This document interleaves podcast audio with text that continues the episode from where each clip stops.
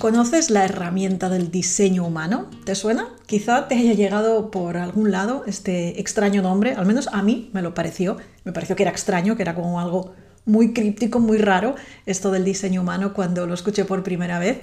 Y hoy quería hablarte precisamente de esto, de diseño humano, pero no solo de diseño humano, sino diseño humano aplicado específicamente a la comunicación. La primera vez que escuché el nombre de diseño humano y que me pusieron ante mí esta herramienta hace 4 o 5 años y tengo que reconocer que no le presté demasiada atención. Probablemente porque, bueno, pues no era el momento, no, no tenía yo en ese momento mi energía puesta en esta herramienta. Cuando volvió a aparecer en mi vida fue en 2020, de la mano de Lorena Núñez, del Alma es Indestructible. Fue poquito a poquito me habló de la herramienta, me hizo ah, lo que es, bueno, me miró la carta de mi diseño humano, me explicó un montón de conceptos y la verdad es que mm, ahí fue cuando me fascinó y quise saber más de esta herramienta, que es una herramienta de autodescubrimiento, de autoconocimiento, que lo que hace es que te ayuda a tomar mejores decisiones, así diciéndolo rápido y práctico, ¿no? Y te da las claves, te da las claves para actuar y para moverte a favor de tu energía y de tu singularidad. Por eso, a nivel general va muy bien, pero yo vi una oportunidad para llevármelo a mi sistema de trabajo, a la comunicación. Porque al final lo que nos eh, permite esta herramienta es que podamos potenciar todavía más esa diferenciación comunicativa y de marca personal que todos los profesionales, que todas las personas tenemos y lo puedes poner a favor de tu negocio, de tu proyecto, de tu empresa, de tu marca personal, ¿no?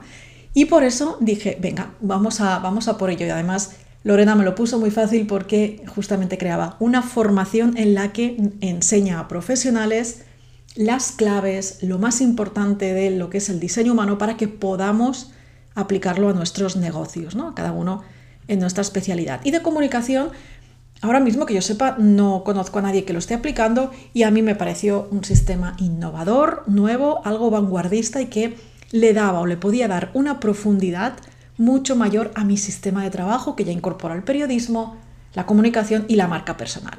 Pero bueno, voy a explicarte un poquito más de lo que es el diseño humano para que te puedas hacer una idea porque seguro que, que quieres saber algo más. Se trata de una herramienta de autoconocimiento, como te decía, que lo que ayuda es a que comprendamos y reconozcamos nuestra singularidad, nuestros talentos innatos. Es un mapa de esos elementos que nos hacen únicos en diferentes ámbitos. Yo me lo llevo a la comunicación. ¿Para qué nos sirve? Bueno, pues a mí me ha ayudado a tomar decisiones que van precisamente en consonancia con mi singularidad y eso es lo que te va a ayudar a ti.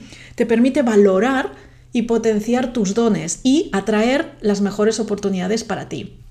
Tú sabes cuando estás intentando comunicar de una manera concreta. Por ejemplo, no, me han dicho que tengo que hacer vídeos, voy a hacer vídeos y los voy a publicar en tal red social, por ejemplo en YouTube, porque sé que es lo que me han dicho, que en mi sector esto funciona, además se me da bien el vídeo, venga, voy a por ello.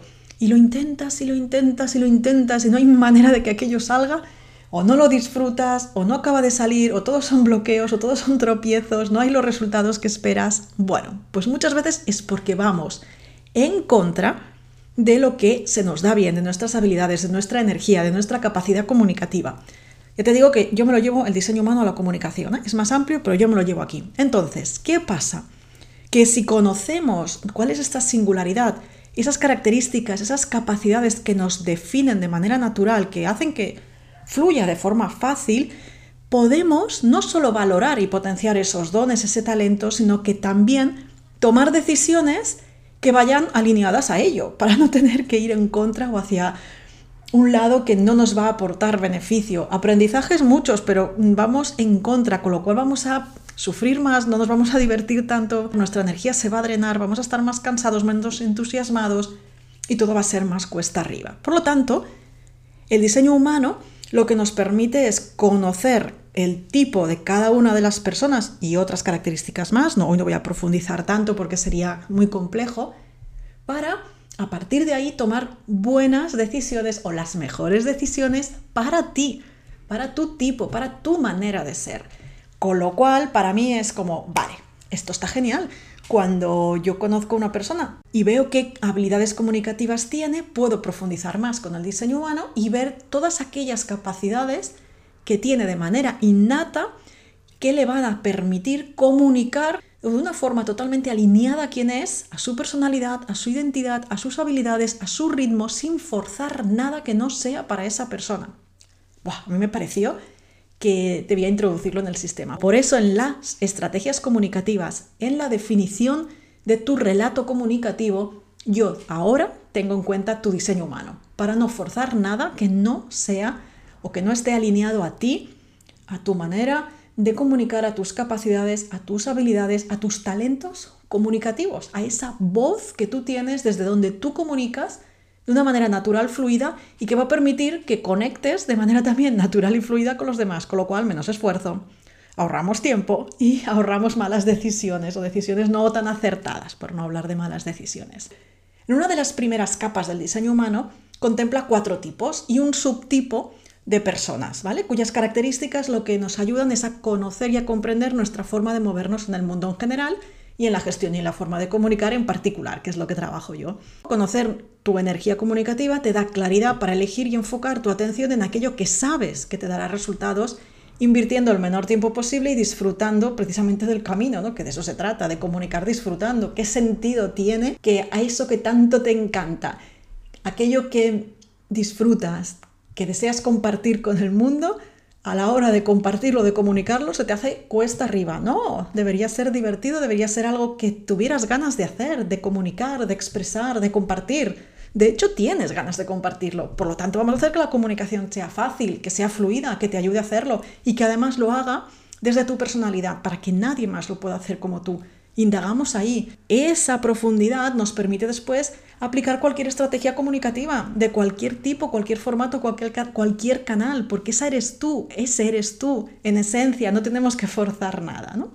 Hoy voy a hablarte de dos de los tipos de diseño humano que existen y en el próximo episodio te hablo de los otros tres, ¿vale? Vamos a hablar del tipo generador y del subtipo generador manifestante. Empezamos por el generador. Las personas que son generadores, según el diseño humano, representan aproximadamente un 35% de la población. Son personas que tienen mucha energía disponible para trabajar durante horas, pero siempre que sea desde el disfrute desde el entusiasmo, es decir, de algo que realmente le dé esa motivación interna, esa alegría, esas cosquillas en el estómago, no sé, cada uno lo siente de manera distinta, ¿no? Pero debe ser desde ahí, desde el disfrute. Por lo tanto, su comunicación tiene sentido, ¿no? Debe conectar con ese disfrute y al mismo tiempo conectará mucho más con las otras personas si nace precisamente de eso, de la satisfacción y no de la obligación. Forzarse a seguir estrategias o hablar de temas que no van con ellos generará frustración y frenará precisamente esa expansión y esa visibilidad.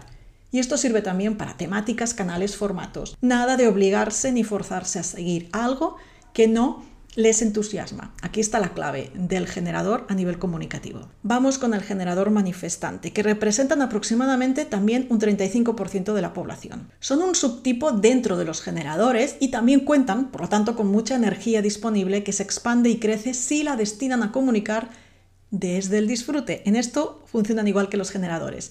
El matiz viene en la innovación, en la flexibilidad y en la exploración para encontrar su propio sistema comunicativo.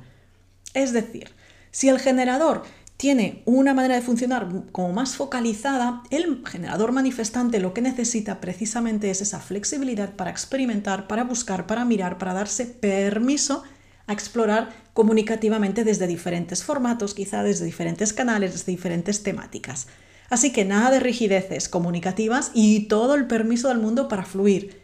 Esto exige, o como mínimo, hace que sea necesaria una estructura comunicativa, una estrategia comunicativa que dé esa flexibilidad para que no se encuentren haciendo algo que no disfrutan en absoluto, que les fuerza a hacer una comunicación que más que entusiasmarles lo que hace es frustrarles, pues lo que necesitan es precisamente generar toda una estructura comunicativa que sea dinámica y que les permita esa flexibilidad y esa innovación que es lo que les da la diferenciación y la singularidad a este tipo de diseño humano, al generador manifestante.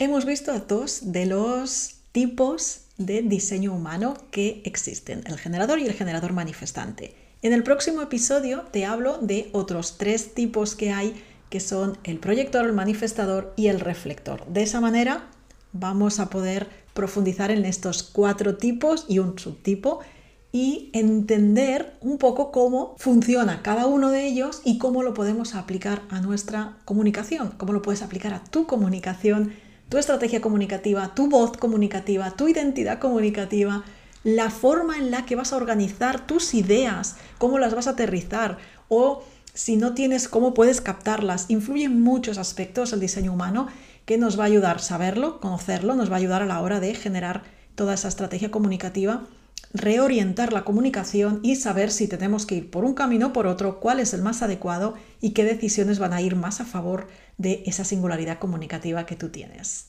Espero que te sirva este episodio, que te haya despertado un poquito de curiosidad y en el próximo episodio te sigo hablando de diseño humano con los otros tres tipos que forman parte de este sistema de autoconocimiento.